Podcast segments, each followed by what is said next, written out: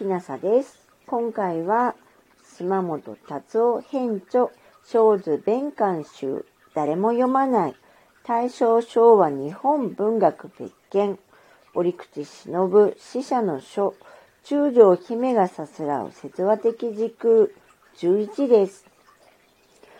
ほうき、ほうき、ほうき。昨日よりも澄んだ良い日になった。春にしては驚くばかり濃い日光が地上にかっきりと木草の影を落としていた。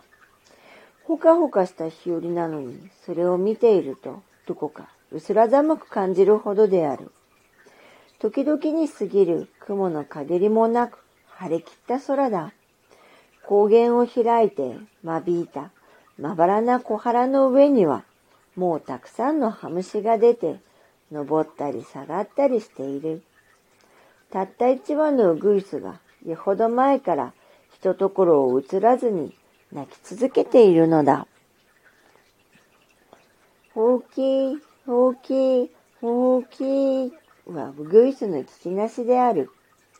平安時代には、ひとく、ひとく、人が来る、男が訪れますよと聞きなされていたが、やがて、法法華経、法法華経と聞きなすようになったという。この章でも法法華経の聞きなしが紹介されている。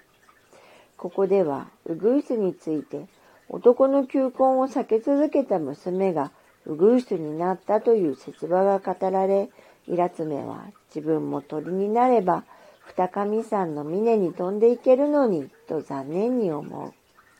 ほうき鳥、ウグイスになっていた方がよかった。昔語りの上司は男を避けて山の下戸原へ入り込んだ。そうして飛ぶ鳥になった。この実は何とも知れぬ人の面影に憧れ出て鳥にもならずにここにこうしている。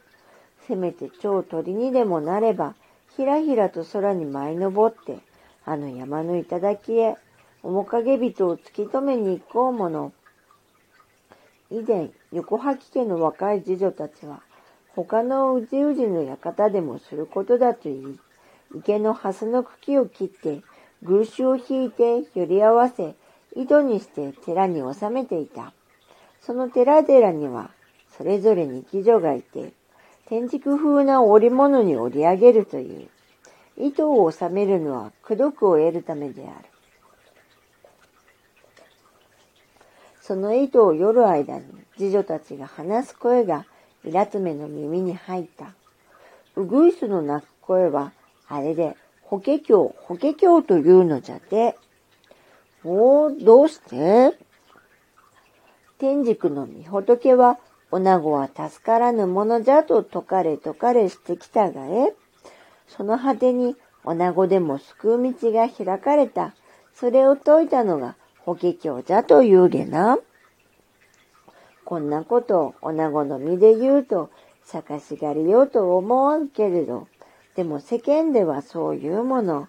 じゃで、法華経、法華経と経の名を唱えるだけで、この世からしてあの世界の苦しみが助かるというの。ほんまにその天竺の女子があの鳥になり変わって未教の名を呼ばばるのかえ？イラツメが初めてウグイスの説話を聞いたのは、小三浄土仏小儒教を全部移す願いを起こして、しかもそれが父として進まぬ時だったので、イラツメは、ウグイスは前世で写経を志して、その願いを果たせなかった女が課したものかもしれないと思った。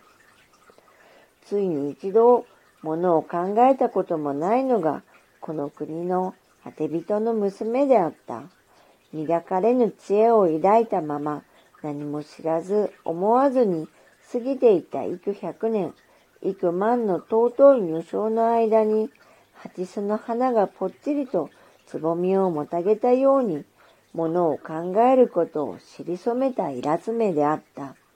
この章は横吐家の家老とイラツメの乳母が奈良の都から駆けつけたところで終わる。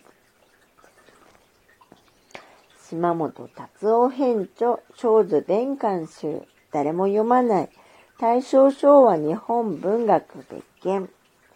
折口忍死者の書。中条姫がさすらう説話的時空11でした。